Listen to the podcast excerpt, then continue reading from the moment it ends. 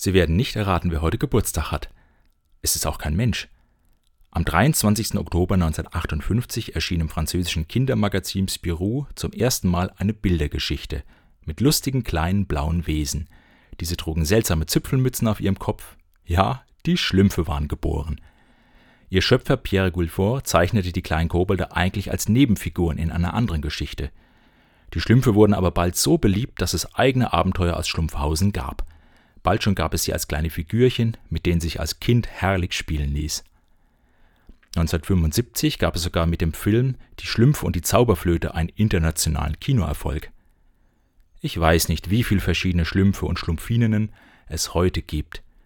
Es müssen Hunderte sein. Es gibt Schlümpfe in allen Berufen und Lebenslagen. Sie gucken traurig, wütend, listig oder verliebt und sie sind begehrte Sammelobjekte. Was macht die Faszination dieser kleinen blauen Wesen aus? Vielleicht ist es der in den Figuren eingefrorene Moment. Der Blick, das übertrieben dargestellte Gefühl, da halten uns diese Schlümpfe den Spiegel vor. Guck mal, so bist du auch ein wenig. Darüber kann man lachen, und das tut gut.